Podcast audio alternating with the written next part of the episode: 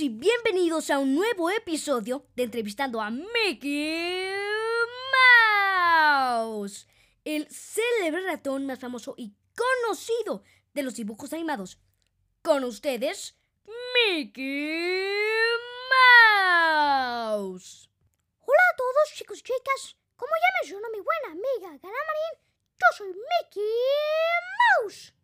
Y hace unos días me enteré que el 3 de marzo fue el cumpleaños de M&M's, la cual es de hecho mi marca de chocolates favorita. Es por eso que el día de hoy decidimos como celebración contar en nuestro podcast la historia detrás de esos aclamados y deliciosos caramelos. Así que quédate y descubre la historia detrás de los chocolates más deliciosos y conocidos de todo el mundo. Sin más que decir, comencemos con el episodio. ¡Woohoo!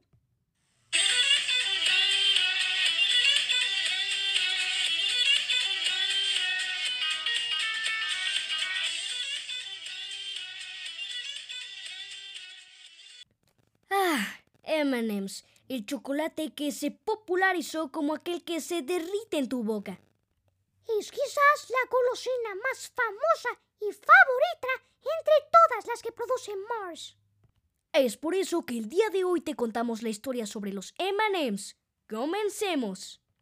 En 1922, Frank Mars creó la primera golosina en barra, Milky Way. La idea original era producir una versión del producto de chocolate que pudiera soportar los niveles de calor del verano. Claro que era complicado conseguir la fórmula perfecta con ese bochornoso clima veraniego. Cierto, el señor Mars inauguró seis años después su propia planta de golosinas en la ciudad de Chicago.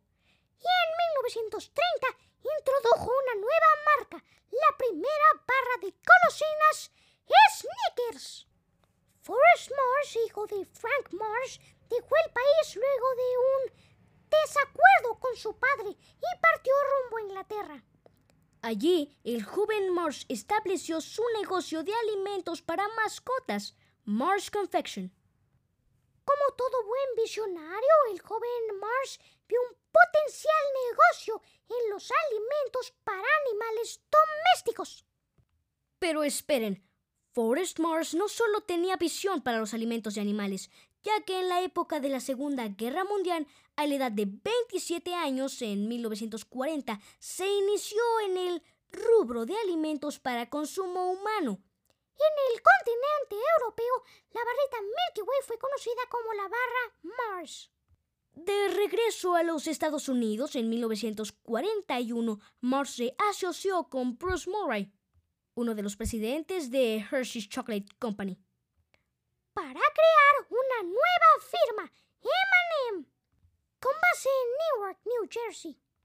En ese mismo año, la nueva empresa lanzó unos novedosos dulces o confites de chocolate llamados M&M's.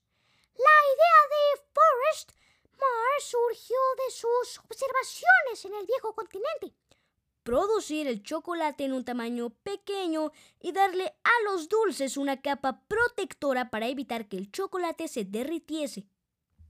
Con el paso de los años, la capa multicolor de color rojo o amarillo sería el sello distintivo de los M&M's.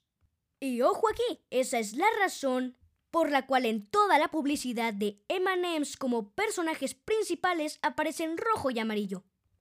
Los M&M's nacieron a partir de la idea de Forrest Mars de realizar caramelos o dulces de chocolate con leche. Y el concepto original consistía en poder vender chocolates que resistieran el paso del tiempo, incluyendo el temido verano. Hay que tener en cuenta que por la década de los 40 las tiendas frenaban la venta de chocolates durante el verano debido al calor que deterioraba la mercadería. El sabor de M&M's original está conformado por los siguientes ingredientes: leche y chocolate en el interior y recubiertos con una capa de azúcar de colores por el exterior. Aunque los confites de M&M's nacieron como un producto masivo, el chocolate que lo compone tiene un sabor como el de los chocolates más finos. Pero, hey, más allá del sabor, la apariencia de los M&M's tiene un peso fundamental y dado por la variedad de colores como rojo, amarillo y verde de las coberturas que envuelven al dulce, hoy a pesar de que otros confites presenten esas mismas cualidades, M&M's es la marca registrada y se ha convertido en todo un ícono. En 1948 se produjeron cambios en cuanto al packaging del producto del envase original. Un tubo de cartón de color amarillo con letras marrones se pasó al formato de papel, tal como se le conoce hoy en día.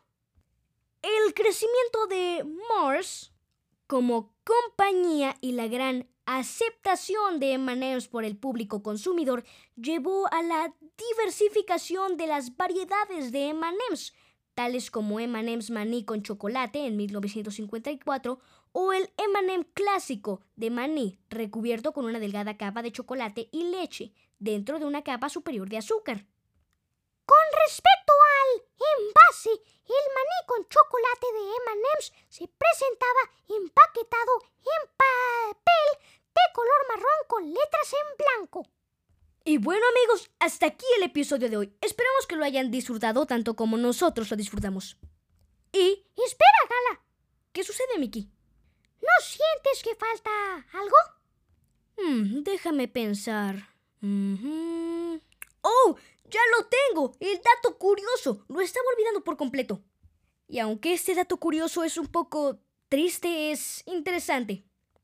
Y es que hace unos días me dieron la triste noticia de que en México las mascotas animadas de productos como cereales, golosinas o frituras iban a ser retirados de todos los empaques. Y sí, amigos, también de M&M's.